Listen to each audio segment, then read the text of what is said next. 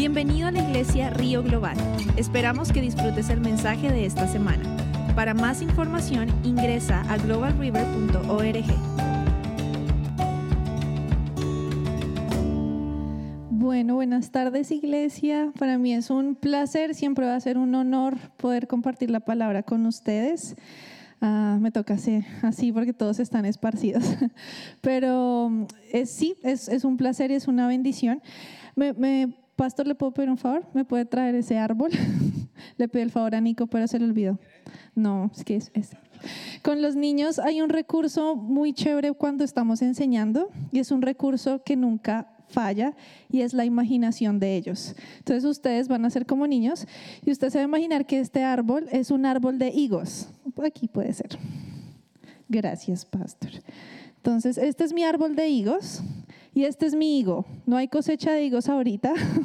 Entonces usted se va a imaginar que este es un higo. ¿Listo? Bueno, déjenme sacar aquí mis cositas. Bueno, yo no sé si usted sabe, pero a Dios le encanta compararnos con cosas en la Biblia, o con animales, o con frutas. Y hay una comparación que para mí es la más fascinante y es los higos. Entonces Dios nos compara con los higos y nos dice, ustedes son como higos y como el árbol de higos.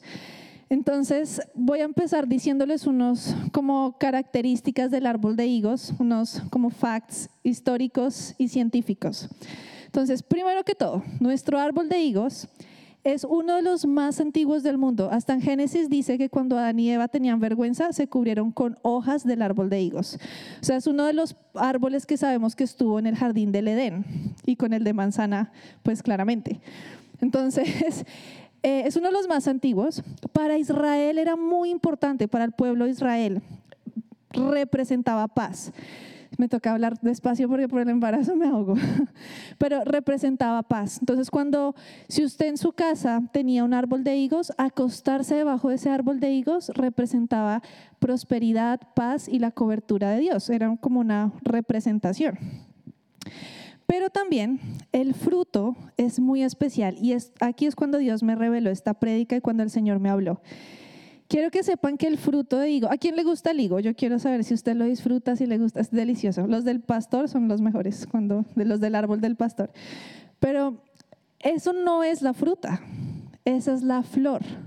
Lo que pasa es que esa flor florece hacia adentro y cuando florece hacia adentro se vuelve la fruta y es lo que nos comemos. De hecho, son, hay unas avispas que son las que entran a la flor, ponen sus huevos ahí Después esas avispas salen y de esa forma se puede reproducir el árbol. Pero yo dije, wow, qué impresión que el Señor nos dice, ustedes son como higos. ¿Qué quiere decir eso?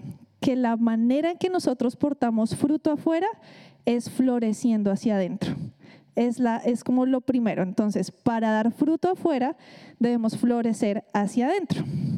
Entonces, algo me impactó de, de la Biblia y es que Jesús un día estaba caminando con sus discípulos y yo siempre le tenía esta pregunta a Dios, o sea, yo de verdad se la hice, yo dije, ¿tú por qué hiciste esto si no tiene sentido? Se los voy a leer. Y él me respondió, entonces está chévere la cosa. Dice, Marcos 11 del 12 al 14. Al día siguiente, cuando salieron de Betania, tuvo hambre, se refería ahí a Jesús. Y viendo de lejos una higuera que tenía hojas como esta, fue a ver si tal vez hallaba en ella algo. Pero cuando llegó a ella, nada halló sino hojas, pues no era tiempo de higos. Entonces Jesús dijo a la higuera, nunca jamás coma nadie fruto de ti. Y lo oyeron sus discípulos. Entonces yo le dije a Dios, ¿tú por qué maldijiste la higuera si no era tiempo de la higuera dar fruto? O sea, es como si, como si yo tuviera el bebé y yo esperara que caminara y no está caminando, pero es que no es su tiempo de caminar. Entonces yo le hice esa pregunta a Dios y el Señor me respondió con un fact científico. Imagínense que cuando en primavera, cuando el árbol de higos tiene hojas, también se espera que tenga unos nódulos, como unos botoncitos. Esos botoncitos eh, son como la, ¿cómo decirlo? Está diciendo que ese árbol sí va a tener higos cuando florezca, cuando llegue la primavera y cuando sea el tiempo. Si el árbol de higos tiene hojas, pero no tiene sus botoncitos, no va a estar estéril en esa temporada, no va a dar nada. Entonces, Jesús vio el árbol. O sea, Jesús tenía hambre, primero que todo. Y uno con hambre, pues a mí me da mal genio a veces cuando tengo hambre, ¿verdad? Entonces Jesús miró el árbol, tenía hambre y pensó, oh, tiene hojas, debe tener esos nódulos que también son comestibles. De hecho, los israelitas los vendían en el mercado y todo por, porque eran comestibles. Y Jesús se acercó y no vio. Y entonces la maldijo, nunca jamás coma nadie fruto de ti. Y lo oyeron sus discípulos. Ese árbol no iba a, ser, iba a ser estéril en esa temporada, pero al día siguiente cuando pasaron por el árbol estaba seco, muerto. Entonces, eh, es muy interesante porque Dios está esperando que nosotros seamos como el árbol y seamos portadores de fruto.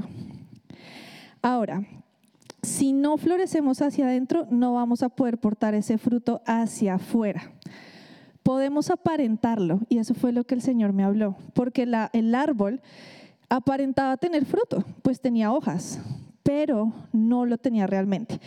Y en la Biblia el Señor habla de los religiosos y los compara con estos, como aparentan, aparentan tener el fruto, aparentan y se ponen a orar delante de todos y no sé qué, pero realmente dentro de ustedes no hay un fruto de amor. Entonces, perdón, tengo que respirar. Nuestro, nuestro corazón está siendo transformado día a día por el Señor, todo el tiempo. Todos nosotros sabemos que estamos en una carrera hacia ser cada día más como Jesús. Y algo que quiero aclarar antes de entrar en materia con lo que el Señor me dio es dos cosas. ¿Qué significa florecer hacia adentro? Va directamente ligado con el carácter. La personalidad de una persona está compuesta por dos cosas, temperamento más carácter. El temperamento es lo que usted es en diseño original. Entonces, eh, Dios lo hizo hiperactivo, inteligente, ordenado, bueno, todos sus dones naturales del Padre. Ese es su temperamento. Como el pastor Willy dice, ese soy yo, ese me está describiendo. Eso nadie se lo puede quitar, nadie se lo puede cambiar. Tal vez en la historia de su vida, si tuvo muchos traumas y pasaron cosas, a veces se distorsiona y usted no sabe quién es, pero eso es el diseño original. Y el carácter es lo que nosotros, como nosotros pensamos, actuamos y razonamos. Entonces, el carácter está influenciado por lo que pasa en nuestra vida, por nuestros traumas, la niñez, por la cultura, por el país donde usted nació, por el país donde usted vivió, por este país, por su trabajo, por la gente que lo influencia, por la gente que admira. Ese es el carácter. Respira, Diana, respira. El carácter no es algo que se traiga desde el nacimiento. El carácter es algo que, lo, que se forma. Y, es muy triste porque a veces es injusto. Hay niños que crecen en hogares que, que son muy fuertes para ellos y terminan siendo niños que crecen con mucha rabia, con mucho enojo, separados del Señor, pero es el carácter que formaron, es la forma en que ellos responden. Entonces, pueden decir conmigo, el carácter es la forma en que respondo. Y eso es lo que todos ven. Entonces, cuando florecemos hacia adentro, primero estamos transformando nuestro carácter, el fruto, el higo. Entonces, ya sabiendo eso, em, me encanta Gálatas 4:19, que dice, Oh mis hijos queridos, siento como si volviera a sufrir dolores de parto por ustedes y seguirán hasta que Cristo se forme por completo en sus vidas. Hay otra traducción, traducción que dice hasta que el carácter de Cristo se forme en sus vidas. Y el carácter de Cristo es fascinante. El carácter de Cristo es a lo que estamos llamados a hacer. Jesús vino, amó a todos. Nos, ahorita la alabanza era una unción de amor, si usted la, la, sintió. Es una unción de amor de te amo, te perdono, te levanto. Los que no se sentaban con los pecadores, Cristo venía y se sentaba con ellos. El carácter de Cristo es perfecto y estamos llamados a seguir ese carácter. Entonces, ya sabiendo que el, que florecer hacia adentro es transformar nuestro carácter y sabiendo que estamos llamados a ser como Jesús, vamos a ver, vamos a estar como, los voy a llevar como una línea del tiempo en la vida de José. y lo voy a usar a él como ejemplo de cómo Dios transforma nuestro carácter y les voy a dar algunos testimonios de mi vida. Pero primero, yo quiero saber quién de ustedes ha escuchado algo de la vida de José, solamente para saber qué tanto intensificó en ese lado. Ok, perfecto. Entonces, José era el menor de 12 hijos. Era el hijo de Jacob. Y Jacob era, ustedes han escuchado en la Biblia que dice el Dios de, Israel, el Dios de, mm, de Jacob, de, ya se me olvidó, de Abraham, de Jacob.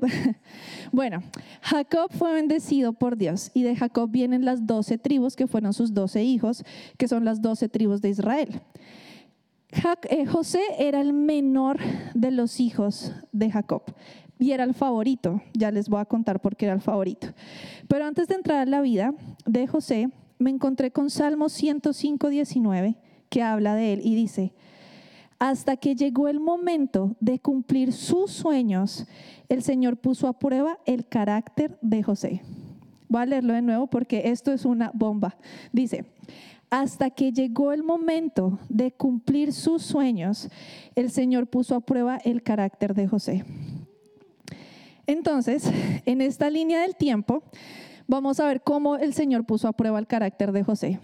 José tenía 16 años, así que usted si tiene 14, 15, 16, quiero decirle que el Señor le mostró a José en esa edad lo que él iba a hacer con él. Tuvo unos sueños, voy a, contárselos más que leerlos si no nos demoramos aquí hasta las 6, pero tuvo unos sueños donde él era el que gobernaba sobre sus hermanos, donde él era el sol y las demás eran las estrellas, y las estrellas se postraban ante él. O sea, él iba a tener mucha autoridad. Pero José era una joyita de chiquito porque los hermanos lo odiaban. Él, no sé si es una palabra colombiana, sapiar, como cuando uno cuenta lo que el otro está haciendo. José se la pasaba en esas, se la pasaba contándole al papá lo que hacían sus hermanos. Ay, no, es que, es que este hizo esto, es que Rubén hizo esto, es que no sé qué. Pues quién no va a odiar a alguien que hace eso, ¿verdad? Entonces, él hacía eso. José, aparte que hacía eso, su papá lo amaba más porque fue el hijo que le nació en la vejez. Y un día al papá, miren papás, no hagan esto, al papá se le ocurrió darle un manto de colores precioso, divino, que en esa época un manto de colores era muy difícil de hacer y de conseguir. Y se le dio por dárselo, se lo puso. Y claro, todos los hijos ahí con su túnica normal y él con el manto de colores. Entonces yo me imaginaba eso yo decía, pues a mí me darían celos de mis hermanos y mi papá hace eso. Entonces la Biblia dice, Jacob amaba más que a sus otros hijos, porque le había nacido en su vejez. Por eso un día Jacob mandó hacer una hermosa túnica para José, un manto de muchos colores. Y dice, sus hermanos, bueno, no lo querían, y dice Génesis 37, 4, sus hermanos lo odiaban porque su padre lo amaba más que a, que a ellos. No dirigían ni una palabra amable a José. Jacob le dio una túnica de colores especial a José y eso le dio envidia a sus hermanos. Y dice que cuando José le contó, aparte que ya los hermanos lo odian por eso, llega un día en el desayuno, José dice, oigan, imagínense lo que me soñé que algún día yo voy a estar encima de ustedes gobernándolos, que el Señor, soy el favorito del Señor, voy a ser como el sol y ustedes no van a hacer nada. Díganme si hay uno dice, uy, qué orgulloso ese José. Entonces, la Biblia dice Génesis 37, 8. Así que lo odiaron aún más debido a sus sueños y a la forma en que lo contaba. O sea, imagínense la forma en que lo contaba para que lo odiaran. Ahora, no estoy justificando el odio y la envidia de los hermanos, eso también está muy mal, pero, pero pues no era fácil, ¿sí? Entonces, ahí vemos que el carácter de José tenía ciertos problemas, ¿verdad? Necesitaba ser formado a pesar de que tenía este gran llamado. Ok, entonces ahí empezó el desierto de José. Entonces vamos a, ir primero por este lado. Primero, ellos no le decían nada bueno. Yo quiero que usted piense en su familia, en cómo usted creció y cómo era la relación con sus papás, con sus hermanos, si, si esto pasaba en su casa, si lo odiaban, si no le dijeron nada bueno. A mí me pasó que, que fui la menor y, y, uno de mis hermanos medio tenía celos porque ya toda la atención era para mí. Y esas cosas realmente afectan las relaciones. O si en su casa de verdad solo le decían cosas malas, malas, malas o le exigían mucho y nunca le daban ninguna palabra de aprobación, eso genera cosas en uno que, que son muy difíciles. Eso genera necesidad de aprobación con el tiempo de otras personas. Entonces José, yo me lo imagino así con su corazón, con esos chichones, que siempre digo chichones, pero con esas necesidades en su corazón. Entonces los, los hermanos, lo que pasó siguiente es que los hermanos lo intentaron matar. Un día estaban ahí, hay una cisterna, una cisterna era donde los israelitas acumulaban agua, entonces hagan de cuenta un hueco en el piso grande.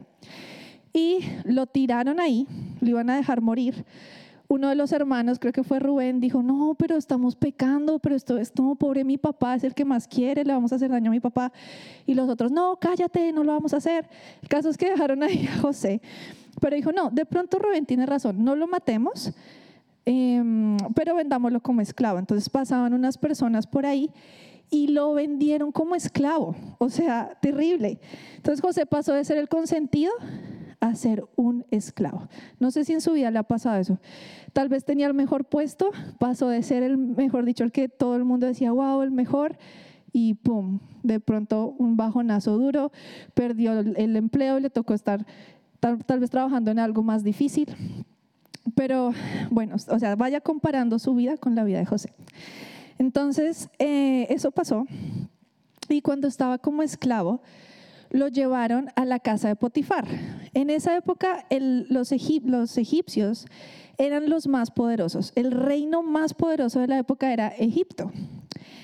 Y lo llevaron a la casa de Potifar, quien era como, hagan de cuenta, el líder del ejército, como un, rango muy alto. Y este señor, eh, José, empezó a servir para, para Potifar. Dice, Génesis 39, 2. El Señor estaba con José, por eso tenía éxito en todo, mientras servía en la casa de su amo egipcio. Entonces, es interesante porque José está en una desgracia. José salió de su casa, ser el consentido, a ser esclavo. Pero lo que dice la Biblia, el Señor estaba con él. El Señor estaba con José, por eso tenía éxito en todo. Dice más adelante en el versículo 5, el Señor comenzó a bendecir la casa de Potifar por causa de José. Todos los asuntos de la casa marchaban bien y las cosechas y los animales prosperaron. Y yo dije, bueno, Señor, ¿y tú por qué estabas con José? O sea, de verdad, porque obviamente lo amas, pero ¿por qué? Y Dios me llevó a Salmo 145, 18 y dice, el Señor está cerca de quienes lo buscan, de quienes lo buscan sinceramente. Y esto es una regla no solo para José, esta es una regla para cada uno de nosotros. El Señor estaba cerca de José porque José lo buscaba sinceramente. Yo imagino a José ahí en, su cuarto de esclavo diciendo, uy Señor, esto es duro, pero yo te busco, ayúdame, ayúdame que mi jefe vea que, que tú estás conmigo, prospérame, ayúdame en este lugar. Y yo sé que Dios respondía a su oración. Y aquí escribí contar testimonio. Entonces voy a contarles un testimonio. Imagínense que antes de venirme para acá, cuando estaba en Colombia, trabajé en una empresa. Y para mí fue increíble trabajar en esa empresa. Durante cuatro años no trabajé en ningún lado. Esto es otra historia, pero el Señor me pidió renunciar a mi trabajo para empezar el ministerio en Colombia. Y por cuatro años yo vi el maná.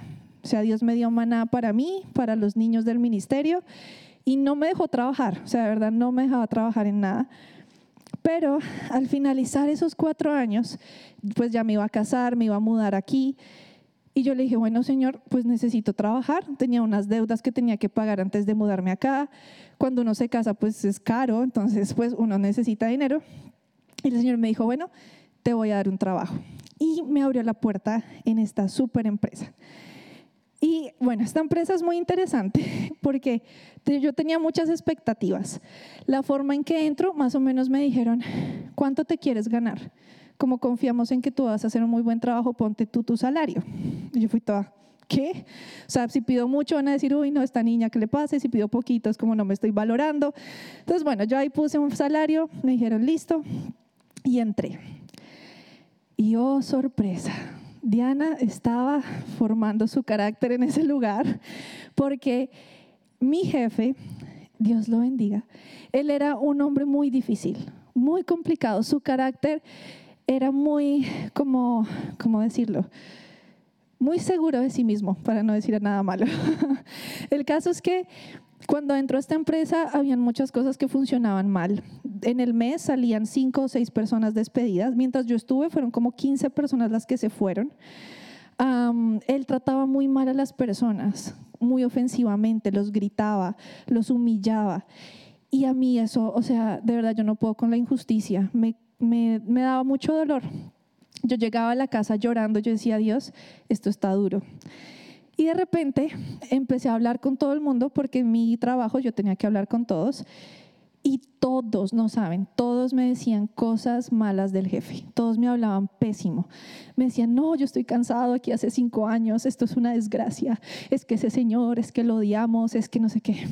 Y mi carácter se empezó a formar porque Dios me decía, ¿sabes algo, Diana? Todos por 20 años han maldecido a este hombre, pero nadie lo ha bendecido. Y me decía, y recuerda que murmurar y criticar es pecado. Yo sé que estás escuchando esto y es difícil, pero no dejes que tu corazón se contamine. o sea, escuchar eso es lindo, ¿verdad? Pero yo llegaba a la casa y yo lo tenía que perdonar, yo tenía que perdonar a este hombre. Yo decía, Señor, de verdad lo tengo que perdonar por cuánto ha ofendido a tanta gente, por cuánto ha maltratado a estas personas. Y lo perdonaba. Y Dios me decía, por favor, bendícelo porque Él tiene encima de Él toda la, la habladuría de esta gente.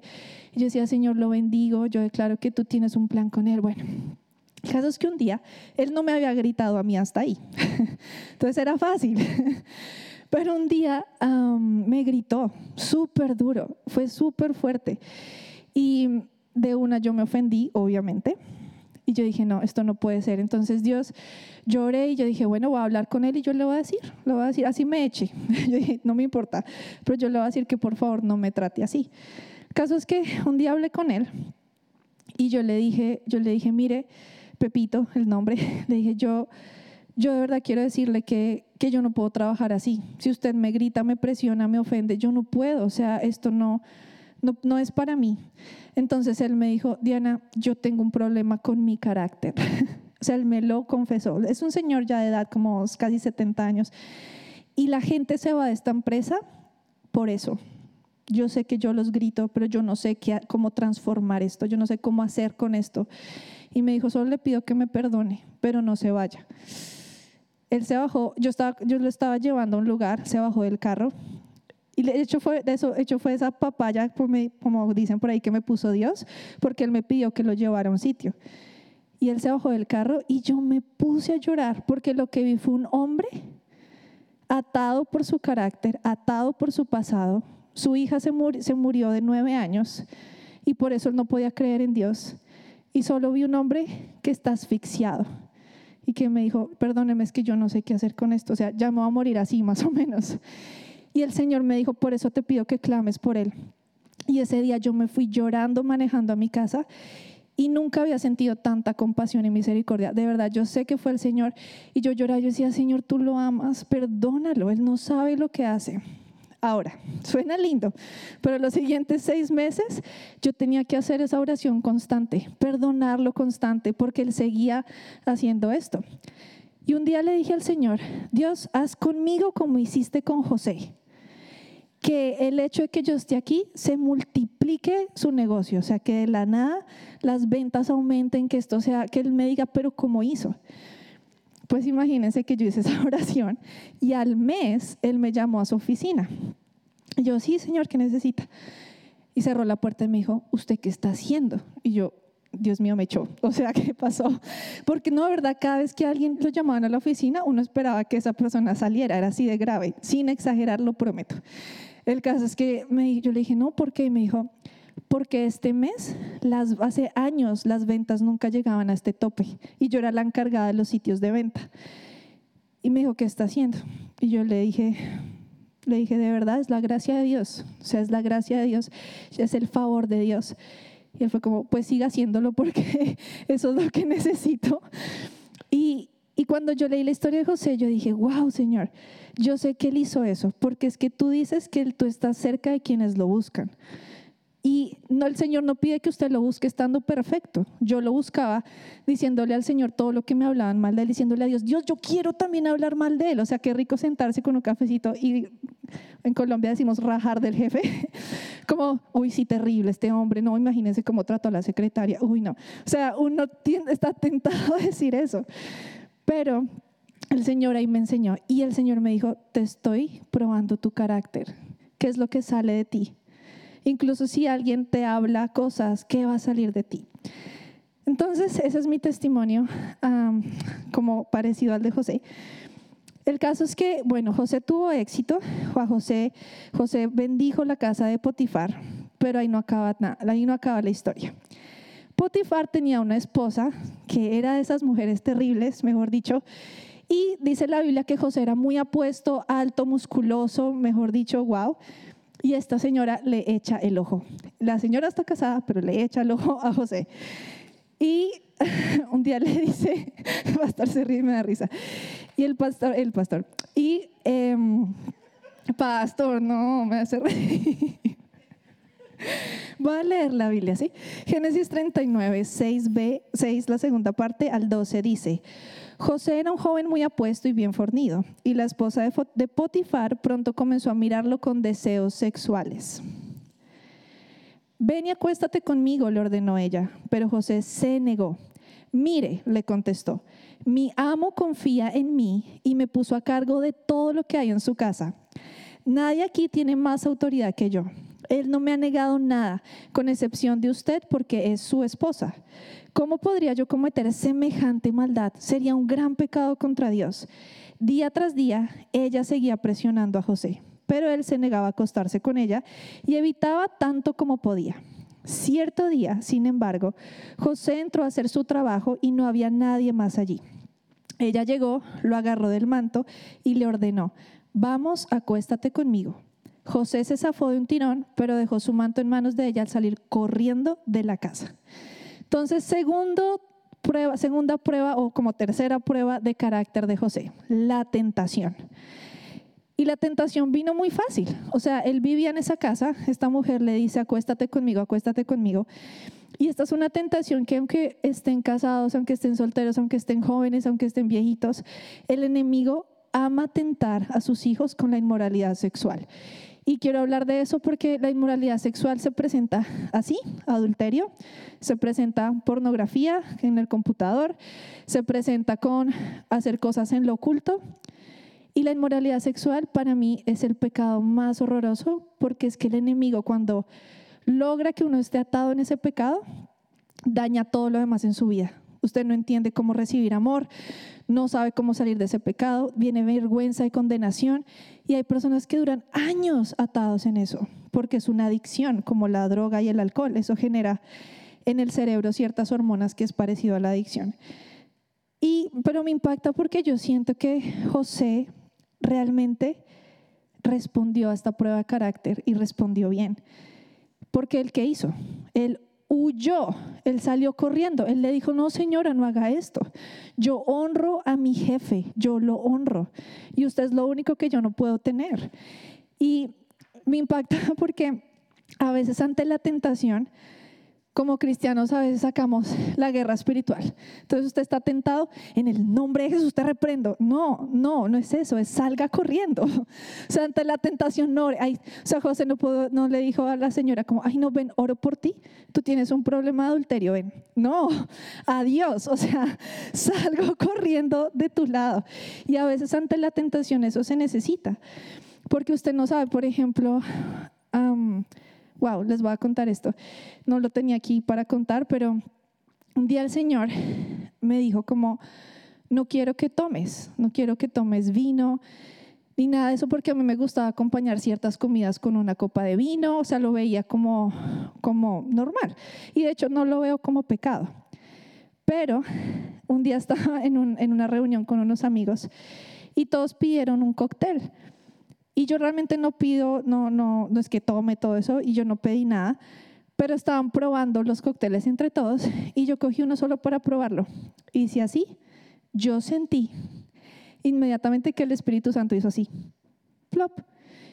Y yo dije, ¿qué pasó? Entonces me fui al baño, de verdad. Y yo dije, Espíritu Santo, ¿qué pasó? Porque yo sentí que algo pasó, o sea, que algo fue raro. Y me dijo, me dijo Diana, lo que pasa es que ahí hay una persona que está sentada. Y me dijo quién era, que él está luchando con eso. Y él no sabe si sí o si no, si es pecado, si está bien. Porque todos somos cristianos, todos éramos cristianos. Y yo no quiero que él lo haga porque lo tengo muy apartado para algo muy específico. Si tú lo haces, Él lo va a tomar como ejemplo, porque Él te ve como ejemplo. Solo por amor a Él no lo hagas. Yo ese día en ese baño, yo le dije, Señor, yo en mi vida, en mi vida vuelvo a probar siquiera algo, solo porque tú me estás diciendo esto. Y aquí, no sé por qué el Señor me dice que les cuente esto, pero, pero a veces ante la tentación hay que hacer eso. Porque hay personas que luchan y hay que huir del pecado, hay que decirle no al pecado por amor a usted y por amor a los otros. Entonces José dijo, yo no quiero que esta señora peque, yo no quiero pecar, mejor corro de ahí. Mm, esperen que creo que yo cogí la hoja que no era. Ah, no, aquí está. Entonces, lo que vemos ahorita es, él salió corriendo, la señora se inventó que él quería abusar de ella y adivinen qué sigue en la vida de José. Se va para la cárcel. Y la cárcel representa nuestras cárceles, nuestras ataduras. O sea, piense en la cárcel de José como la cárcel en la que usted está. En mi vida yo tuve una cárcel y se llamó depresión y la tuve cuatro años. Yo ya era cristiana, conocía al Señor, servía en la iglesia, amaba a Dios, pero estaba en una cárcel llamada depresión. Me duró cuatro años, el Señor me sanó, pero fueron cuatro años de lucha constante, o sea, de estar ahí diciendo, Señor, auxilio. Y como les dije ahorita, el Señor está cerca de quienes lo buscan. Yo me acuerdo que en esa depresión me pasaba que yo a veces ni quería orar. O sea, no sé si les pasa que a veces usted dice, ay, no quiero orar. O sea, no sé ni qué decirle a Dios. Estoy tan triste que no sé qué hacer. Eso me pasaba todo el tiempo. No sé si yo ya compartí esto con ustedes, pero el Señor un día me dijo, hija, cuando menos quieras orar en esa cárcel, es cuando más tú tienes que hacerlo, porque ahí ganas pequeñas victorias, paso a paso. Entonces yo dije, ok, lo voy a, lo voy a intentar. Y realmente no podía, pero entonces yo sacaba un papel y, y, y escribía, y yo decía, Señor, hoy no puedo orar, pero aquí estoy y era, creo que yo les he contado esto, pero era como Lamentaciones 2, porque eran unas cartas ahí de, y yo me siento, y la vida es así, y esto es terrible. Entonces, escribí 40 cartas a Dios. Y aún las tengo y las tengo guardadas en mi mesa de noche porque para mí es mi bandera de victoria. Yo no dejé de buscarte, yo estuve buscándote aun cuando no quería y el Señor estuvo cerca de mí en esa cárcel. Ustedes no saben el cómo me respondía. Y a veces yo quería que Dios me sanara de la depresión, apenas decía amén. Y no, antes a veces la sentía más. Era difícil, pero el Señor lo hizo porque el Señor hace todo en su tiempo. A veces hay milagros que son ya y a veces hay milagros que toman 30 años, pero el Señor lo hace. Entonces, en esta cárcel, Génesis 39, 21 dice, pero el Señor estaba con José en la cárcel y le mostró su fiel amor. El Señor hizo que José fuera el preferido del encargado de la cárcel. Poco después, el encargado puso a José a cargo de los demás presos y de todo lo que ocurría en la cárcel. El encargado no tenía de qué preocuparse porque José se ocupaba de todo. El Señor estaba con él y lo prosperaba en todo lo que hacía. Y aquí quiero compartirles, ah, cuando trabajé en esta empresa, ah, algo que pasó con los meses después de todo esto que les cuento, es que igual la gente seguía viniendo a mí, o sea, yo era la psicóloga de la gente. Todos venían a mí cansados, estresados. Yo me enfermé de la ansiedad y del estrés de, de todo este peso de estas personas. Pero todos venían y venían hasta que un día yo dije, voy a volver a hablar con el jefe y ahora sí me va a echar. y me acuerdo que simplemente vine y le dije, le dije, mire, yo tengo que hablar con usted y no es sobre mí. Le dije, usted está destruyendo su empresa. Su, su, su, bien más valioso no es el dinero que usted está haciendo, es la gente que trabaja para usted y que hace ese dinero. Y usted está destruyéndolos. Ellos están cansados, llevan años cansados. Y él me miró, yo dije, me va a echar. O sea, me miró como a los ojos profundamente y me dice, Diana, gracias. Yo siempre he buscado a alguien como usted. La va a poner de directora de recursos humanos y me puso a cargo de todo el mundo.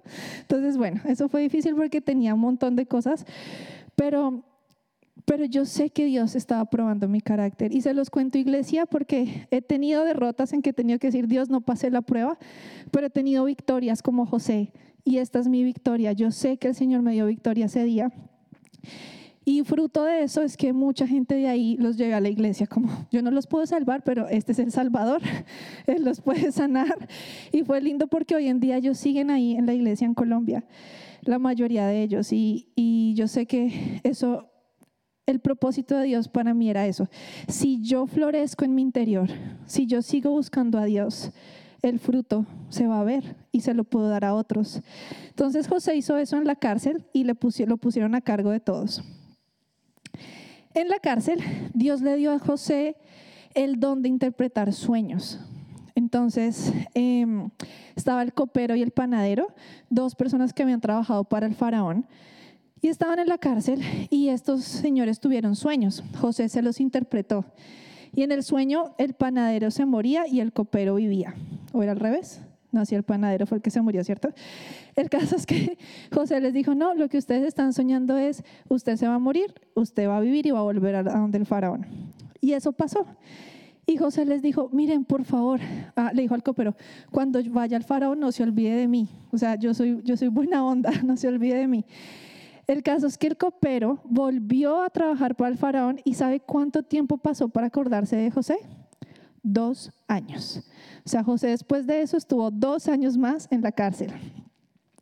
Dice, Génesis, ah, mentira. Antes, bueno, el caso es que el faraón tuvo unos sueños. Le iba a leer un versículo que necesito leerlo primero diciéndoles esto y es, el faraón tuvo unos sueños donde veía unas vacas gordas y después unas vacas flacas y después unas espigas y después sin espigas. Y nadie, mire, ningún sabio, nadie podía descifrar el sueño. Y el copero dice, ay, yo me acuerdo que en la cárcel había un hombre que interpreta sueños. Entonces llaman a José. Y miren lo que José dice, que me habla mucho de todo este prueba de carácter. Como él habló, como él respondió, ya no era como, a que no adivinan. El Señor me dio el don de discernir los sueños. Soy el sol y ustedes las estrellas. No, miren cómo ahora él está hablando. Dice, no está en mis manos el poder para hacerlo, respondió José al faraón, pero Dios puede decirle lo que el sueño significa y darle tranquilidad. José en toda esa prueba de carácter llega al punto que dice, no está en mí, yo puedo ser escogido, Dios me pudo haber escogido desde los 16 años, pero el poder no está en mí. Dios le puede dar tranquilidad. Entonces, José interpreta y resulta que el sueño del faraón se trataba de que iban a haber siete años de abundancia, pero después siete años de escasez. Y José le dice, no, escoja a alguien que administre los siete años bien y que después pues podamos tener en los siete años de escasez. Entonces el faraón le dice, pues si tú eres el que, del que dijiste el sueño, pues sé tú, o sea, yo te voy a poner como gobernante. El caso es que es impactante porque lo que hace el faraón es darle un anillo de autoridad y el hombre más poderoso del mundo en ese momento de la historia, porque Egipto era el reino, Egipto era el reino más poderoso, era José. El único que tenía autoridad sobre José era el faraón, pero el faraón le dio toda la autoridad a José sobre todo el reino. Entonces, cuando nos permitimos florecer hacia adentro, como José lo hizo, ¿sabe cuántos años pasaron desde que José recibió los sueños de que él iba a ser como el sol y guau hasta este momento? Más de 17 años. 17 años donde antes se veían las hojas, el manto de colores, wow, soy el sol, soy el mejor, mi papá me ama, sí, yo soy wow. Pero después, 17 años, un fruto de verdad, interno. Él floreció en esa cisterna donde lo metieron. Él buscó al Señor en esa cisterna. Él floreció cuando fue esclavo. Buscó al Señor y huyó de la tentación en ese lugar. Él buscó al Señor cuando estaba en la cárcel y el Señor estaba con él. Y es en la cárcel que él. Brincó a lo que Dios tenía para él. Y él ya estaba listo. Entonces, cuando nos permitimos florecer hacia adentro, nuestro carácter cambia. Dios no quiere que aparentemos, Dios quiere que seamos. Y eso es muy diferente. Y Dios me lo enseñó, incluso siendo real conmigo misma. Había una época en mi vida donde yo tenía mucha ira, de verdad, por dentro. Entonces cuando yo sonreía, sonreía como así. De verdad, era terrible.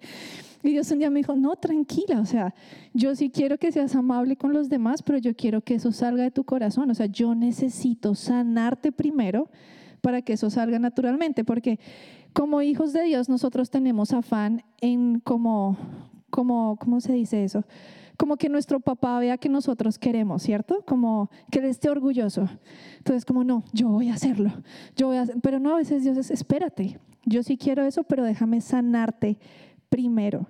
Dios quiere sanar nuestro corazón, iglesia, y mucho de lo que oro por la iglesia hispana es la sanidad de sus corazones. Porque el Señor me dice, es que yo quiero sanar sus dolores, es que yo quiero sanar sus miedos, es que yo quiero que ellos sepan que yo puedo sanarlos para que salga un fruto. Y saben, el Señor no quiere un fruto para exprimirlo y que usted le sirva a Dios hasta que se muera y, mejor dicho, se desgaste. No, Dios quiere un fruto para deleitarse en usted y para que otros se deleiten. Y servir a Dios viene con eso. Y amar a Dios, ir a, servirle, viene con eso. Pero Dios quiere que usted sea un fruto que lo deleite a Él. Que Él diga, uy, qué rico hueles. Uy, esa alabanza me encanta. Uy, tu corazón florece en paz, florece en amor.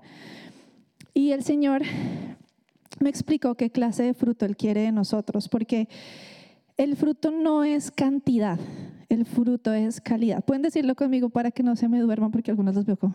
El fruto es calidad, no cantidad. Entonces, como, como cristianos no debemos confundirnos. El fruto no es la cantidad, las miles de personas que usted trae al Señor. No, eso es la gloria de Dios en usted y eso no le pertenece a usted. Es, o sea, Dios lo puede usar para traer uno, dos mil, tres mil, pero eso no es el fruto. Eso es simplemente la gloria de Dios sobre su vida, la, la gran comisión. Y a eso estamos llamados todos. Pero el fruto es la calidad de su corazón, la calidad de sus pensamientos. La Biblia dice, piensen todo lo bueno, todo lo agradable, lo digno de honra. Eso es el fruto. Y yo con esto, mi mente ha sido como lo más, a lo que más yo le he puesto cuidado en mi vida porque todo lo que hay en la mente baja al alma y todo lo que baja al alma se vuelve acciones. Entonces, todo el pecado, la Biblia dice que todo el pecado empieza aquí, lo que usted piensa. ¿Usted qué hace cuando ve a una persona y, y esa persona no le cae bien? ¿Usted qué piensa? Dios me dijo, cuando tú vayas a, a, pensar algo mal de alguien, empieza a orar por esa persona en tu mente. Y estás cambiando ese pensamiento por bendición. Y si igual pecas, pues bien a mí me dices, porque podemos ir a Dios y confesar, ¿verdad? Y recibir misericordia. Pero debemos aprender a, transformar nuestra mente. Sean transformados mediante la renovación de su mente. Y esa es la calidad que Dios espera, la calidad de nuestro corazón. ¿Cómo nos perdonamos? Si nos estamos perdonando como familias, como, como hijos, hijos perdonen a sus papás, perdonan lo que les dicen, lo que no les dicen. Hay un versículo que no lo tengo aquí, lo puede buscar en su casa, pero dice, no dejen que ninguna raíz de amargura crezca en su corazón. Eso daña la calidad del fruto. De verdad, lo daña. Y, y uno puede aparentar que uno no está amargado, pero es que Dios nos conoce y Dios tiene visión, rayos X para ver a través de todo y decir, no, hijo, es que si estás amargado. Es que esto que te pasó con esta persona, esta desilusión amorosa, te dejó amargado. Tengo un amigo que él es espectacular. Con él fui a misiones, un hombre súper ungido del Señor. Y él tuvo una relación con otra mujer muy linda que también conocí de Dios. Y ellos se separaron. el resultado de ese rompimiento amoroso es que él cayó en una depresión terrible. Todo lo que Dios había construido en su vida, como que ¡pup!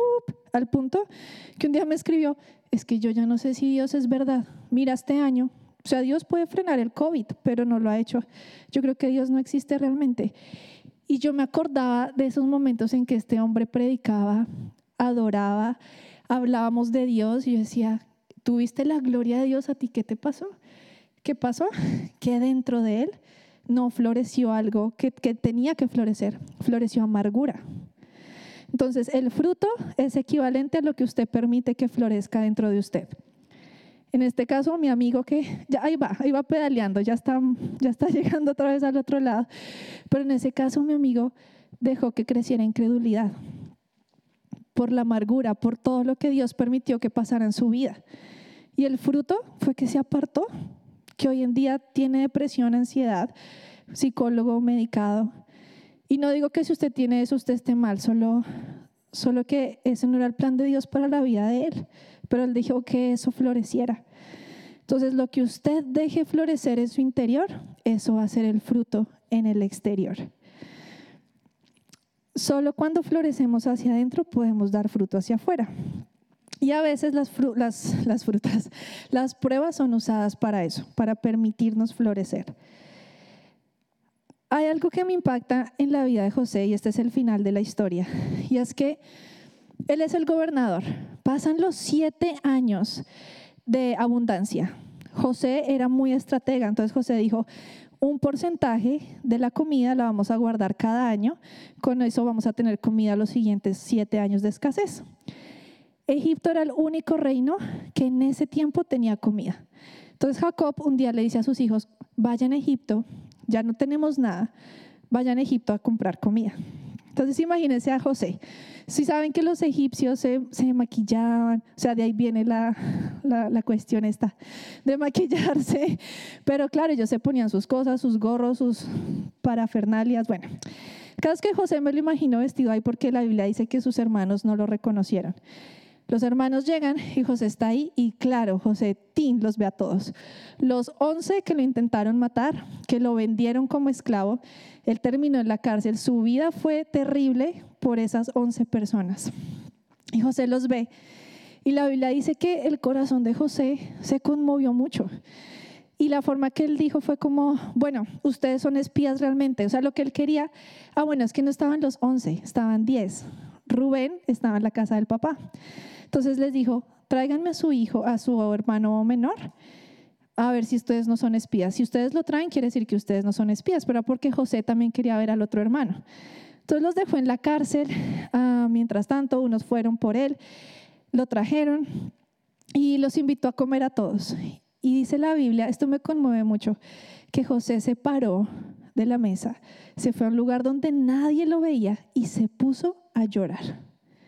Él amaba a su familia durante, es que esto me da ganas de llorar, pero durante 15, 17 años, él no floreció hacia adentro con amargura. Yo sé que él los estaba perdonando. Yo creo que él oraba por ellos. Yo creo que él decía, Señor, ayuda a mis hermanos, ayuda a mi papá. Porque cuando él los vio, ¿saben qué hizo? Los bendijo. Les dio todo el grano que pudo. Les dio una tierra, los trajo a Egipto. Los amó. Y en ese momento José tenía toda la autoridad para mandarlos a la cárcel, matarlos si quería, azotarlos, hacerles daño. Podía vengarse. Pero para ese entonces el carácter de José era como el de Cristo. Y la Biblia dice que Cristo, aunque era igual a Dios, no consideró ser igual a Dios como algo a que aferrarse. Aunque José era el gran gobernador con toda la autoridad, no consideró eso como algo a que aferrarse, sino los amó. Y dijo, son mis hermanos. Y a mí me impacta porque en su prueba él floreció hacia adentro. En su prueba él perdonó y el fruto fue que no solo salvó a su familia, sino a todo Israel. Israel vino a vivir a Egipto y ahí viene la otra historia para otra prédica más adelante, de todo lo que pasó en Egipto y cuando después Dios lo sacó de ahí. Pero fue esa formación de carácter en esos 17 años lo que sostuvo a José en las alturas. Tal vez usted tiene un llamado increíble, tal vez usted sabe que fue hecho para algo grande, pero este es el momento en que usted está floreciendo hacia adentro y eso va a sostenerlo cuando usted llegue arriba. O si no, José hubiera podido rodar, imagínense a José ahí con el faraón. No, es que yo soy la estrella, es que yo soy el sol. No, él ya era humilde. Él dejó que el carácter de Dios fuera formado en su corazón. Entonces, aquí quiero llegar a un punto y es el fruto que Dios espera de nosotros. Y la Biblia lo dice. Y me encanta la traducción que tiene eh, de Passion, es la Biblia en inglés, pero lo traduje al español porque es hermoso como, como lo expresa y dice, pero el fruto producido por el Espíritu Santo dentro de ti es amor divino en todas sus variadas expresiones. Es decir, que el fruto que Dios quiere en nosotros es amor, que se expresa de la siguiente manera. Gozo que sobreabunda. Y si usted dice, no, yo no tengo tanto gozo, el Señor quiere hoy darle gozo, de verdad. El Señor quiere sanarlo. Cuando yo vivía en depresión, ¿sabe cómo el Señor me empezó a sanar? Él me bautizaba con gozo. Y yo reía y reía y reía. Y era el Espíritu Santo diciéndome, yo tengo que ponerte gozo porque tú no sabes cómo estar gozosa en mí. Yo viajaba con mis papás, viajé a Europa, un super viaje. Yo, yo estaba al frente de la Torre Eiffel y era infeliz. Yo decía, yo no, yo no disfruto esto, porque dentro de mí florecía depresión.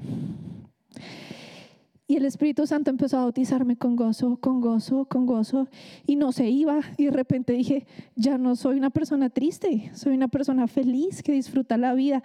Y eso fue a poquitos. Todavía a veces llega como te va a dar gozo. Yo llegué y disfruto la vida. También dice ese versículo, que es paz que perdura, que nunca se va. Y yo sé que la paz es un bien que todos buscamos, ¿verdad? Paz mental, paz espiritual, paz emocional. Y aquí dice la Biblia que es el Espíritu Santo el que la da. Si dejamos que la paz florezca hacia adentro en nosotros, la Biblia dice que somos agentes de paz, que nos podemos poner zapatos, que son los zapatos del Evangelio, que lleva paz a todas partes, hacedores de paz. Imagínense cuando usted llega a algún lugar donde hay una pelea, si usted tiene paz en su corazón, usted va a poder aplacar todo. Como tranquilos, miren, hagamos esto. Pero si ha florecido rabia entre usted, usted llega a aprender eso. O sea, terrible. A mí me pasaba, yo, yo luchaba con ira, como les conté, con enojo. Y hiciera un fosforito. El Señor de verdad me ha dado paz. Pero dice también que ese, ese gozo, ese fruto en amor es paciencia que permanece. ¿Pueden decir eso? Paciencia que permanece. La paciencia es una de mis cosas favoritas del carácter de Dios. ¿Saben por qué? Porque Él dice que un día es como mil años y que mil años como un día. Es decir, que Él se puede quedar esperando por usted siempre. Como, te tengo paciencia. otra vez fallaste, te tengo paciencia. Te amo y te tengo paciencia. Yo, para mí la paciencia es algo precioso, es algo que lo, lo, que más tenemos que trabajar es en eso, ser pacientes con los errores de los otros, porque Jesús lo fue, Jesús soportó la cruz.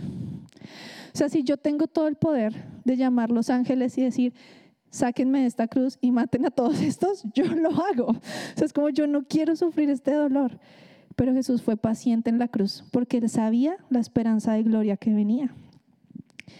Dice también que es, este me encanta, bondad en acción, en acción. La bondad es un fruto precioso del Espíritu Santo. Y usted puede decir, no, yo soy bondadoso, pero la bondad tiene que estar en acción. Puede que usted la tenga por dentro, pero una bondad en acción es cuando compartimos, cuando damos una palabra de ánimo a alguien, cuando bueno, en este tiempo no hay que, no hay que abrazar mucho, pero cuando abrazamos, cuando ayudamos, la Biblia dice que fuimos hechos a, imagen de Jesús para hacer buenas obras. Para la fe sin obras está muerta. La bondad en acción, un fruto de ser bondadosos, dar a, a los otros que no tienen.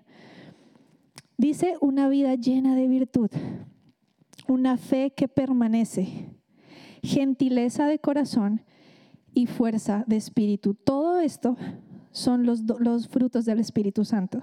Solo que en esta Biblia, en esta traducción, los dicen como más romántico, entonces quería presentárselos así. Pero dice que todas, todos estos frutos son expresiones del amor. Entonces, iglesia, yo con esto quiero decirles, Dios no espera que usted sea el más millonario, que usted sea el más rico, que usted sea el que más tiene, porque no es cantidad, es calidad. Dios espera que usted sea con el corazón con mayor calidad en su presencia, en Él. Este versículo ya, yay, pensé que me iba a, gastar mucho tiempo, pero les voy a leer eh, estos versículos y dice Romanos 13:9. No finjan amar a los demás, ámenlos de verdad. Díganme si eso no es muy Chévere, otra vez. No finjan amar a los demás, ámenlos de verdad.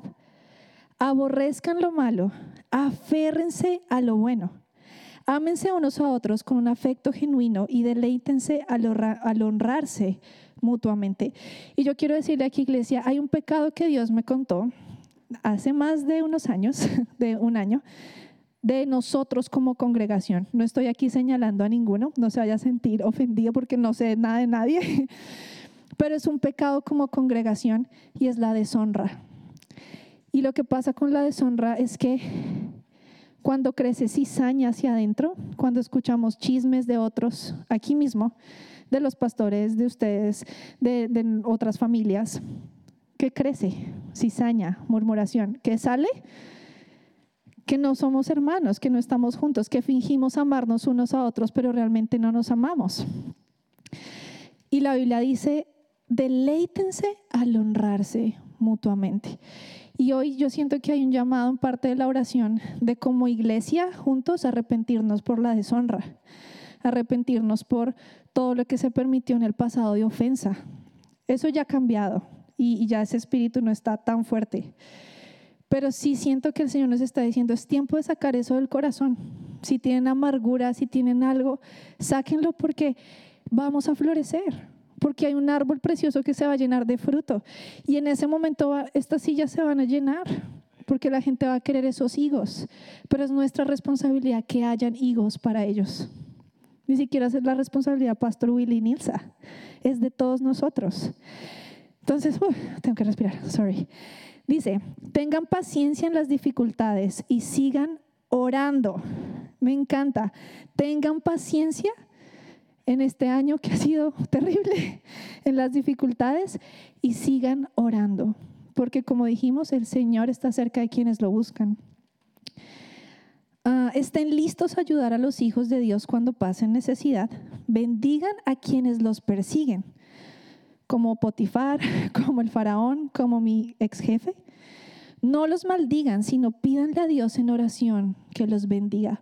Y cuando yo leí esto, yo dije, wow, Dios, yo en esa época yo no leí este versículo, pero tú me dijiste, muchos lo han maldecido, bendícelo. No dejes que crezca en ti ese odio hacia Él, sino que salga bendición. Y ya para terminar y poder orar, el Señor nos dice, esto lo dijo Jesús a sus discípulos, ciertamente yo soy la vid. Y si quieres, Angelito, me puedes ayudar ahí con el piano para orar. Yo soy la vid y ustedes son las ramas. Los que permanecen en mí y yo en ellos producirán mucho fruto, porque separados de mí no pueden hacer nada.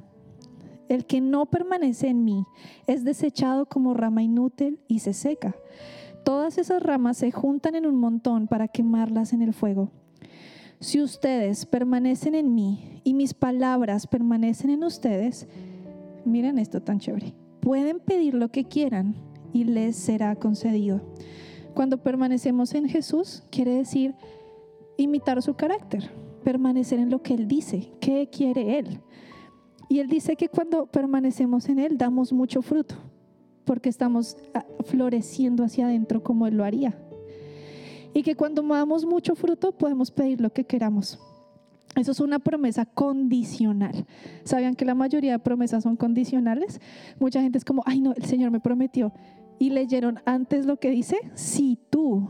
Y cito, y en este caso el Señor nos está diciendo, cuando den mucho fruto, pueden pedir lo que quieran porque el fruto es el reino de Dios. Buscad primero el reino de Dios, que es en amor y en justicia. Y todo lo demás, todo lo que ustedes quieran, se va a dar por añadidura. Pero busquemos el fruto de justicia. Y dice, cuando producen mucho fruto, demuestran que son mis verdaderos discípulos. Y eso le da mucha gloria a mi Padre. Dice, yo los he amado a ustedes tanto como el Padre me ha amado a mí permanezcan en mi amor. Cuando obedecen mis mandamientos, permanecen en mi amor, así como yo obedezco los mandamientos de mi Padre y permanezco en su amor. Dar fruto es permanecer en amor. Y los mandamientos nos ayudan a permanecer en amor, porque el mandamiento dice, no juzgues, ámalo. El mandamiento dice, ora por tus enemigos. Eso es permanecer en amor. El mandamiento dice, perdona. El mandamiento dice, ama a tu esposa como Cristo ama a la iglesia. Por eso permanecer en los mandamientos es permanecer en amor. Y yo quiero que nos pongamos de pie para orar. Yo sé que el Señor les habló específicamente a su corazón. Y, y, mientras oro, yo quiero pedirle algo y es que usted siga la oración con su voz audible en sus palabras si quieren, pero que cierren los ojos y, las sigan, que se concentren en el Señor. Y hoy, Señor, yo te doy gracias por tu casa. Yo te doy gracias, Dios del cielo, porque en este instante tu Espíritu Santo está conmoviendo nuestro corazón. Señor, yo sé que nos hablaste. Yo sé lo que tú me estás diciendo. Yo sé que tú me estás diciendo que hay cosas que he dejado florecer hacia adentro que no han tenido el mejor fruto. También me estás diciendo que he tenido victorias, también me estás diciendo, Señor, que si oro, tú vas a estar cerca como estuviste con José. Dios, tal vez algunos aquí están en cisternas como José estuvo en ese hueco y no era culpa de José, otros lo botaron ahí. Señor, tal vez algunos están como esclavos, cansados, que se sienten oprimidos por el día a día, por el quehacer, por el trabajo, por la carga y se sienten esclavos allí, Señor. Pero tu palabra dice, y el Señor estuvo con José en la cárcel. Porque José no dejó de buscarlo, porque Dios amaba a José. Y ahí donde te sientes esclavo, y ahí donde te sientes en la cárcel, el Señor está contigo. Y te decimos, Señor, te necesitamos en nuestra cárcel, te necesitamos donde estamos, Dios. Tú nos puedes sacar de aquí, pero sé que mi carácter está siendo probado y quiero salir victorioso. Quiero bendecir a los que me persiguen, quiero orar por mis enemigos. Quiero saber que he dejado florecer en este tiempo hacia adentro, Señor, porque yo quiero dar un fruto que perdure y es un fruto en amor. Tal vez muchos han luchado con miedos y esa ha sido su cárcel, un miedo específico. Tal vez puede ser hasta un miedo inventado en su cabeza. Y son miedos que no son reales. Dios a alguien le está diciendo aquí, tu miedo no es real. Tu miedo no es real. Y yo hoy en el nombre de Jesús echo fuera esa mentira. Todo exagerador de miedo se va de esta iglesia en el nombre de Jesús. Y el Señor te dice, mi amor te libera de ese miedo. Alguien acá le está diciendo, ¿sabes qué? Tú sí puedes. Tú sí puedes prosperar en este país porque tienes miedo de que no. Porque no sabes inglés. Porque no sabes qué hacer. Porque tenías más oportunidades en tu país que acá. El Señor te está diciendo, no tengas miedo porque esta no es una cárcel para ti. Esta es tu tierra prometida y yo haré grandes cosas aquí, como lo hice con José. Pero en esta cárcel en la que te sientes, yo estoy contigo y yo te voy a sacar. Tal vez algunos sienten que están en la cárcel porque están ansiosos, porque tienen miedo, porque tienen depresión y hoy se lo puede entregar a Dios y decirle, Señor, yo te entrego esto. Yo te entrego mis luchas, yo te entrego con lo que lucho hoy. Y te pido perdón si ha salido un fruto que no te ha agradado. Y este es el momento, iglesia, de pedir perdón al Señor, porque Él es bueno y justo para perdonarnos. Y hoy como iglesia venimos a decirte, Dios, perdónanos, porque tú nos dices que honremos y como iglesia por años hemos deshonrado.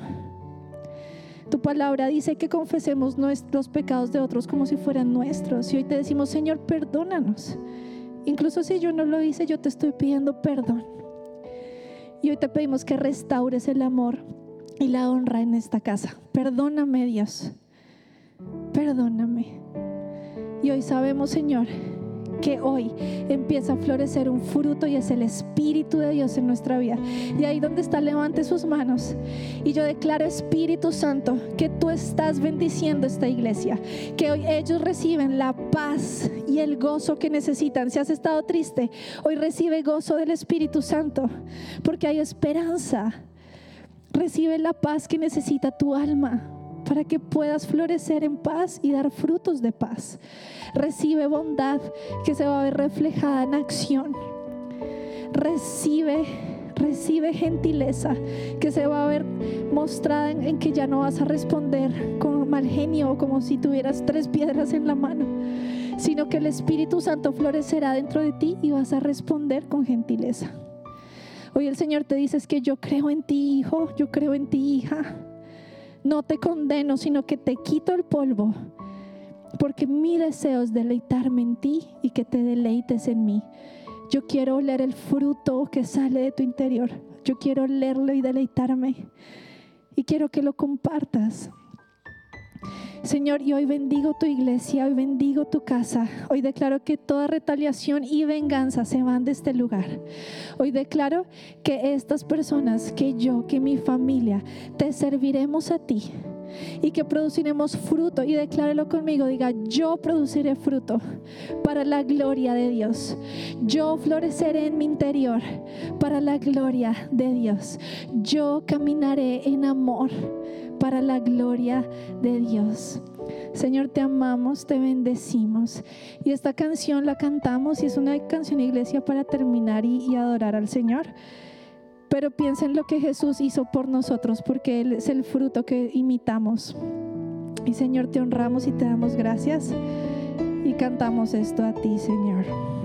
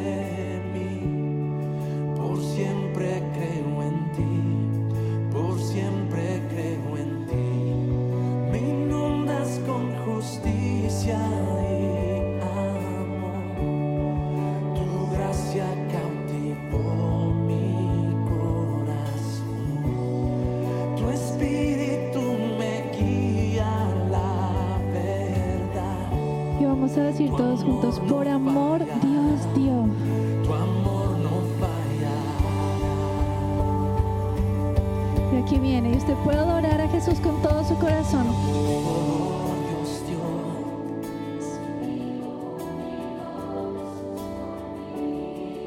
Me dio esperanza y salvación en mi lugar.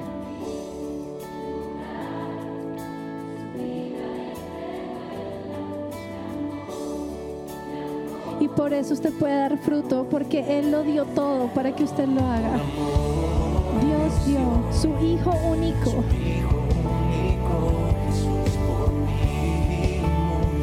Me dio esperanza y salvación.